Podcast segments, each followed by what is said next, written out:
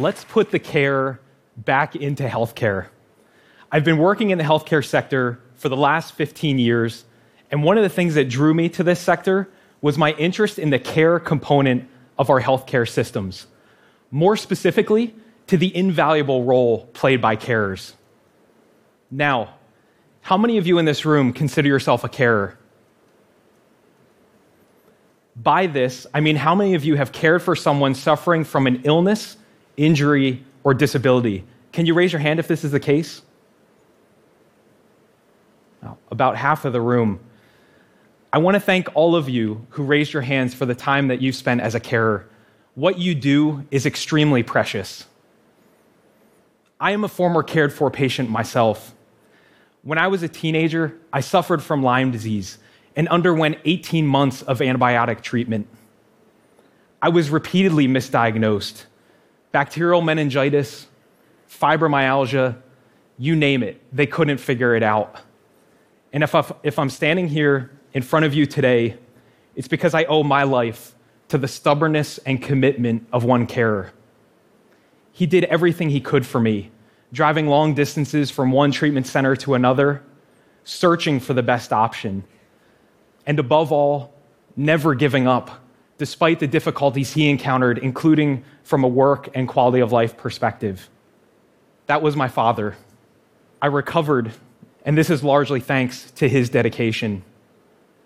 This experience turned me into a patient advocate. The closer I looked, the more I saw carers providing the same kind of support that my father provided to me and playing a crucial role in the healthcare system. I don't think it's an exaggeration to say that without informal carers like him, our health and social systems would crumble. And yet, they're largely going unrecognized. I am now a long distance carer for my mother, who suffers from multiple chronic conditions. I understand now more than ever the demands that caregivers face. With aging populations, economic instability, healthcare system stress, and increased incidence of long term chronic care needs, the importance and demands on family caregivers are greater than ever. Carers all over the world are sacrificing their own physical, financial, and psychosocial well being to provide care for their loved ones. Carers have their own limits and needs, and in absence of adequate support, many could be stretched to the breaking point. Once seen as a personal and private matter in family life, unpaid caregiving has formed the invisible backbone of our health and social systems all over the world. Many of these carers are even in this room, as we have just seen.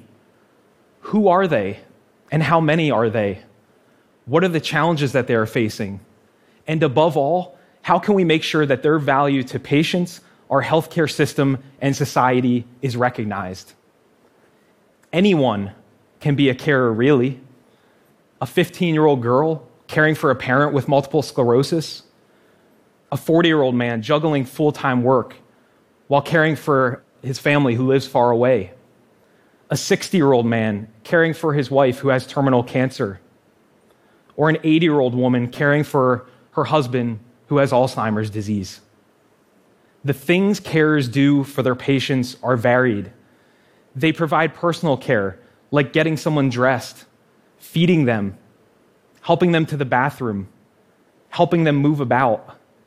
They also provide a significant level of medical care because they often know a lot about their, their loved one's condition and needs, sometimes better than the patients themselves, who may be paralyzed or confused by their diagnosis. In those situations, carers are also advocates for the patient. Also, of critical importance is the fact that carers also provide emotional support. They organize doctor's appointments, they manage finances, and they also deal with daily household tasks. These challenges are challenges that we can't ignore. There are currently more than 100 million carers providing 80% of care across Europe. And even if these numbers are impressive, they're most likely underestimated given the lack of recognition of carers. As we have just seen, many of you in this room weren't sure if you could be qualified or considered to be a carer. Many of you probably thought I was referring to a nurse or some other healthcare professional. Also, stunning are the benefits that carers bring to our societies. And I want to give you just one example from Australia in 2015. The annual value provided by informal carers to those suffering from mental illness was evaluated at 13.2 billion Australian dollars. This is nearly two times what the Australian government spends on mental health services annually. These numbers, among others, demonstrate that if carers were to stop caring tomorrow, our health and social systems would crumble. And while the importance of these millions of silent carers cannot be denied, they've largely been unnoticed by governments, healthcare systems, and private entities. In addition, carers are facing enormous personal challenges. Many carers face higher costs and can face financial difficulties given the fact that they may not be able to work full time or they may not be able to hold down a job altogether. Many studies have shown that often carers sacrifice their own health and well being in order to care for their loved ones. Many carers spend so much time caring for their loved ones that often their family and their relationships can suffer. Many carers report that often their employers don't have adequate policies in place to support them. There has been improvement, though, in the recognition of carers around the world.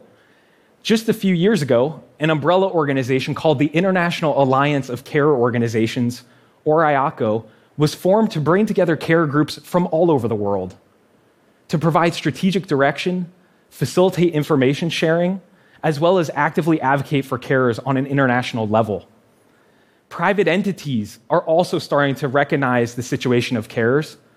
I am proud that my personal engagement and enthusiasm towards this topic of carers found an echo in my own workplace.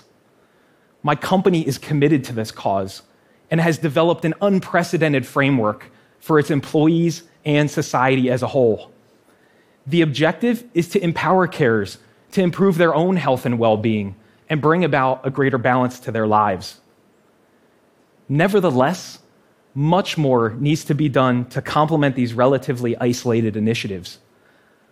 Our societies are facing increased health pressures including aging population, increased incidence of cancer and chronic conditions, widespread inequality, amongst many others.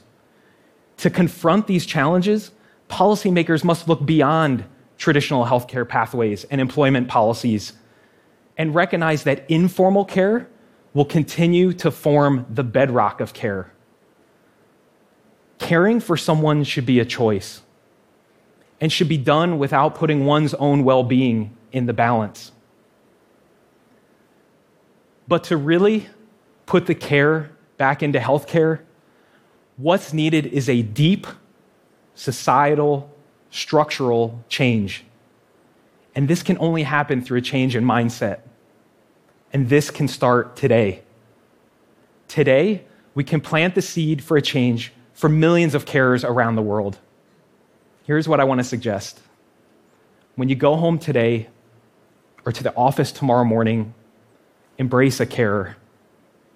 Thank them, offer him or her a bit of help, maybe even volunteer as a carer yourself for a couple hours a week. If carers around the world felt better recognized, it would not only improve their own health and well being and sense of fulfillment, but it would also improve the lives of those that they're caring for. Let's care more. Thank you.